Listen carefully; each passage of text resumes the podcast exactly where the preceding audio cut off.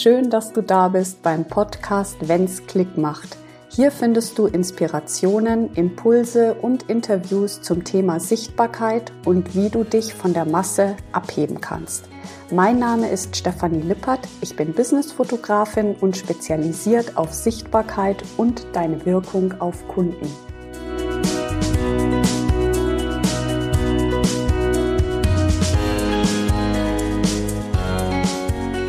Hallo, heute habe ich einen wundervollen Gast bei mir im allerersten Interview. Und zwar darf ich ganz herzlich die liebe Miriam Anna Umhauer bei mir begrüßen. Sie ist Schauspielerin, Coach für Bühnen- und Kamerapräsenz und Moderatorin. Schön, dass du da bist, liebe Miriam. Danke dir sehr für diese Einladung und ich fühle mich sehr geehrt, dass ich als erster Gast hier in deinem Podcast sein darf. Ja, Miriam stand schon öfter vor meiner Linse und ich habe mir gedacht, heute sprechen wir einfach mal so über die Sichtbarkeit in Video und Bildern, denn sie hat ganz, ganz wertvolle Dinge, glaube ich, uns hier mitzugeben. Und ähm, Miriam, du zeigst ja wie du Menschen im Gespräch, in Meetings, Vorträgen so in deinen Band ziehst. Ja, das ist ja, glaube ich, so deine, deine Aufgabe. Welchen Trend oder welche Problematik fällt dir da auf, wenn es um das Thema Sichtbarkeit ja in Video und Bildern geht?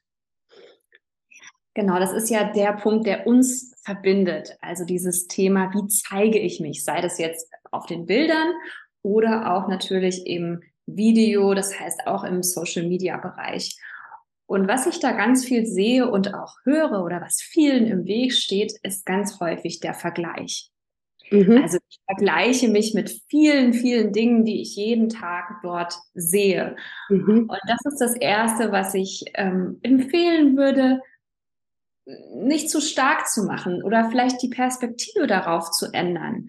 Also sich natürlich, ich schaue mir auch unglaublich gerne andere Menschen an, die mich inspirieren. Mhm. Und dann eben nicht zu sagen, ah, kann ich das auch so gut oder mich zu vergleichen oder versuchen, jemandem nachzueifern, mhm. sondern eher zu sagen oder zu fragen, was gefällt mir denn an der Art, wie sich da jemand zeigt? Mhm. Und mhm. was ist das für eine Facette, die ich dann auch für mich übernehmen kann? Mhm. Was kann ich auch in meinen eigenen Auftritt integrieren? Was ist denn vielleicht auch ein Teil schon von mir? Wo habe ich denn diese Facette vielleicht schon in einem anderen Bereich? Und wie darf die jetzt auch sichtbar werden in der Art, wie ich mich in meinen Social Media Videos zeige oder natürlich auch in den Fotos? Mhm. Mhm. Das finde ich eine schöne, schöne Sichtweise und ich glaube, es macht es dann auch ein bisschen einfacher, mit diesem Vergleich umzugehen. Mhm. Also erstmal einfach so ein bisschen selbstreflektierend oder einfach auch sich selbst beobachtend mal so ein bisschen unter die Lupe nehmen, ähm, wie man selber agiert und ähm, eher zu gucken, was gefällt mir an demjenigen, der da vielleicht schon einfach Profi ist. Jetzt wollen wir ja alle sehr individuell sein, ja? Also keiner will in der breiten Masse versinken. Wir alle wollen besonders sein, besonders rüberkommen. Ähm, wie siehst du das Thema Individualität in diesem ganzen Kontext? Ich finde, das ist ja immer so leicht gesagt. Sei einfach du selbst. Mhm, also gerade genau. ich nutze ja auch immer den Begriff authentisch sein und finde manchmal den Begriff stimmig, dass es irgendwie stimmig ist, sogar noch schöner.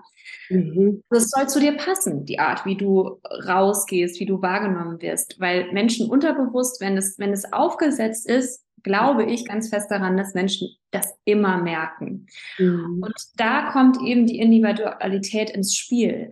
Also mhm. gerade in diesem riesengroßen Bereich äh, Social Media oder mhm. Sichtbarkeit insgesamt, es mhm. gibt ja so viele Menschen dort. Mhm. Und wenn du dich eben konzentrierst auf das, was dich wirklich ausmacht, dann bist du unverwechselbar. Mhm. Und mit dieser Frage überhaupt erstmal anzufangen, wer bin ich denn? Was macht mich denn aus? Und äh, das dann auch wirklich zu zeigen, und damit meine ich auch nicht nur die äh, schöne Schokoladenseite, die wir äh, gerne als erstes natürlich zeigen, mhm. sondern vielleicht auch mal so ein paar Punkte, die vielleicht auch mal eine Macke oder irgendwas, was, ja. ähm, was uns eben auch äh, beschäftigt. Mhm. Denn auch das macht uns menschlicher und ähm, lässt Menschen dann schneller mit uns in Verbindung gehen. Genau, ja, finde ich auch. Also das, ähm, da muss ich gleich die Brücke schlagen. Das ist ja praktisch mhm. vor der Kamera. Jetzt in meinen Shootings ist das ja auch so.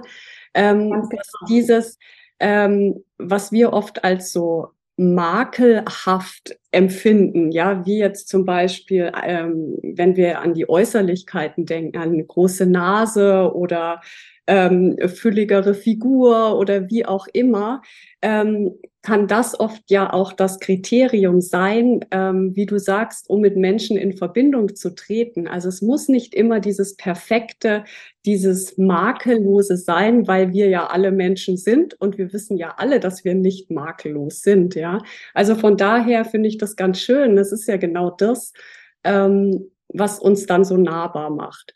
Und ähm, das nimmt auch so ein bisschen den Druck raus, ja, dass das jetzt immer alles irgendwie so super sein muss, ja, weil, genau. Ja. Und wir sind auch selber einfach nicht objektiv. Das ist auch was, was ich immer wieder sage. Wir selber ähm, sehen, wenn wir ein Foto oder auch ein Video von uns sehen, ja. kannst du mir auch bestätigen, immer erstmal, oh, da sind meine Haare nicht so schön, da fällt mir irgendwas nicht so richtig. Ja. Und anderen Menschen fällt das gar nicht auf, weil die ja auf ganz andere Dinge achten, wenn sie da drauf schauen. Ja, Absolut. Also die Wahrnehmung ist ja auch äh, immer gefiltert und mindestens genauso individuell wie unser Erscheinungsbild, ja. Eine ja. total äh, spannende Geschichte. Und ähm, ich finde, dass es sehr, sehr erleichternd ist. Im Kontext, ja, also wenn du vielleicht jetzt gerade vor der Problematik stehst, dich in Videos zu zeigen oder auf Social Media die ein oder andere Story mal wieder zu posten, ja, dass du nicht so sehr damit mit dem Perfektionismus äh, verbunden bist, sondern eher mh, mm, dir denkst, dass wir alle nicht so perfekt sind und ähm, dass dich das dann vielleicht auch viel nahbarer macht.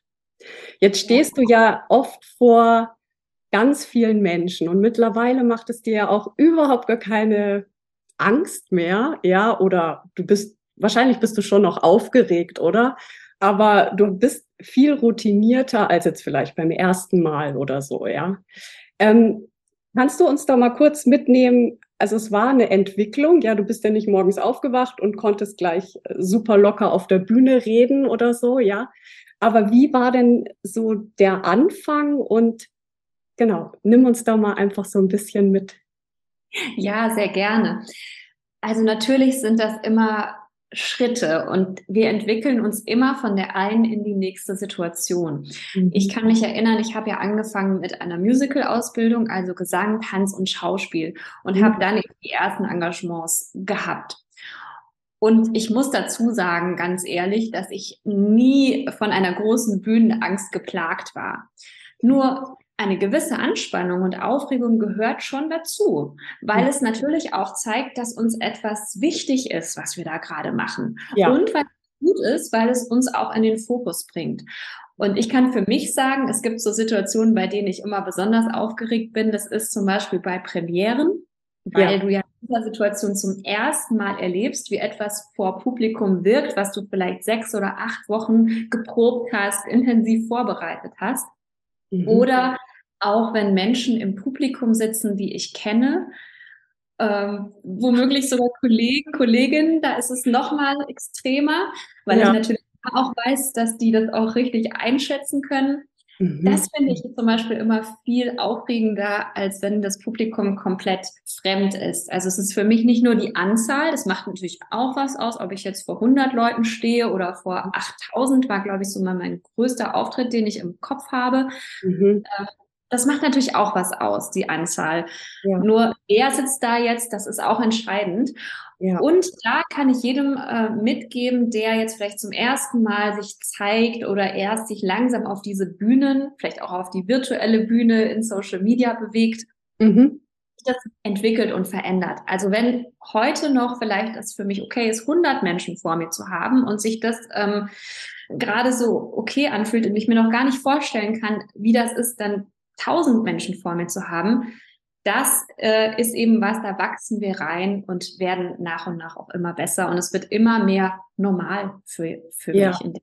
Würdest du fast sagen, dass ähm, so als Tipp, ähm, dass es besser ist, sich vorzustellen, man spricht mit einer guten Freundin oder man spricht mit einer wildfremden Person, um diese ähm, diese, diese Angst irgendwie so zu nehmen. Gut, auf der Bühne kann man das natürlich nicht machen. Ja, da sieht man ja wirklich da hunderte von Menschen sitzen.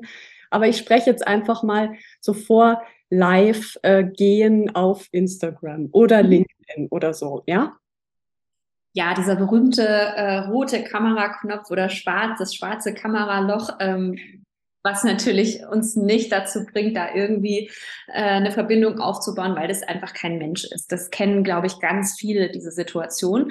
Und es ist gar nicht so unterschiedlich zu der Bühne oft, weil viele stellen sich das doch so vor, dass hat man ja das Publikum vor sich. Nur mhm. ganz häufig ist man so geblendet von den Scheinwerfern, dass man auch niemanden erkennen kann und auch so ein bisschen ins Schwarze spricht. Es ist also gar nicht so eine ganz andere Situation.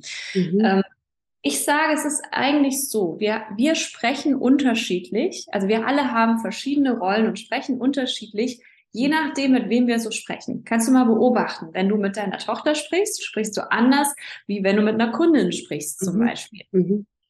Und ich empfehle immer, sich jemanden vorzustellen. Nur es darf auch jemand sein oder sollte jemand sein sogar, aus dem gleichen Bereich. Also wenn ich jetzt was Berufliches sagen will, dann kann ich mir zum Beispiel meine Lieblingskundin vorstellen, der ich das jetzt erzähle. Mhm. Wenn ich ähm, was Privates erzählen will, dann darf das auch mal die beste Freundin sein. Klar, dann ja. passt das.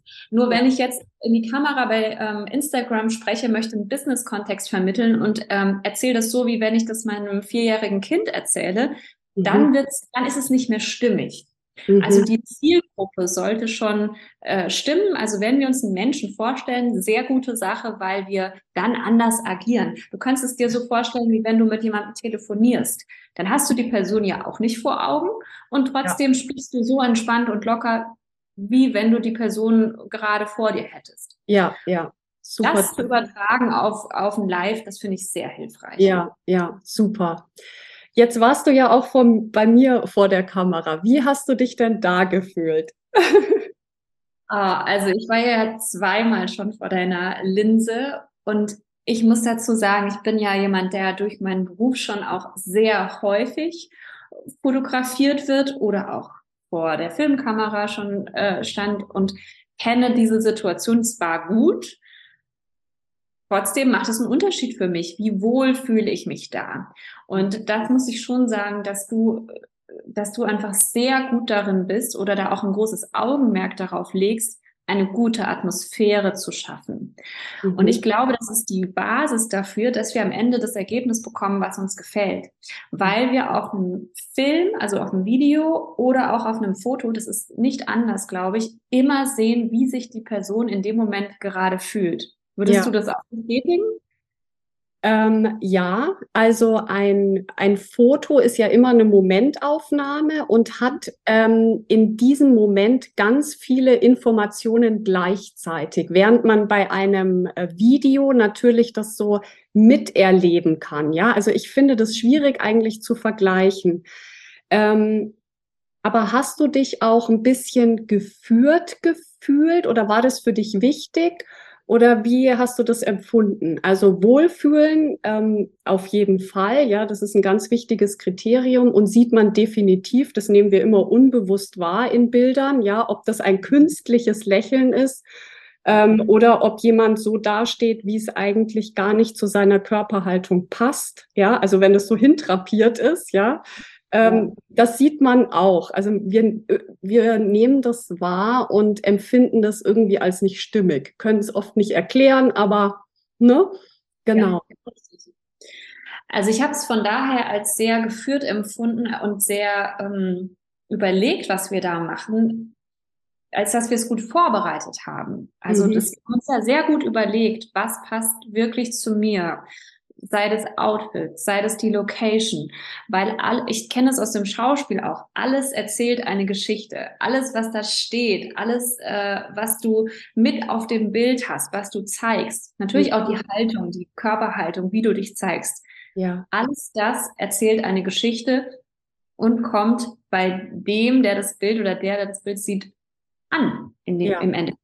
Ja. Und da habe ich mich, in dieser Prozess ist, glaube ich, bei dir einfach äh, nochmal im Unterschied zu anderen Menschen sehr ähm, vorbereitet, sehr ausgereift auch, dass du dir viele Gedanken gemacht hast, was braucht man denn, um dahin zu kommen, mhm. dass es am Ende so eine ganz runde, stimmige Sache ist, dass diese Bilder da rauskommen, die dann auch wirklich zur Person passen, mhm. weil ich glaube, es ist eben nicht nur, sehe ich da schön aus, ja, das ist, ja.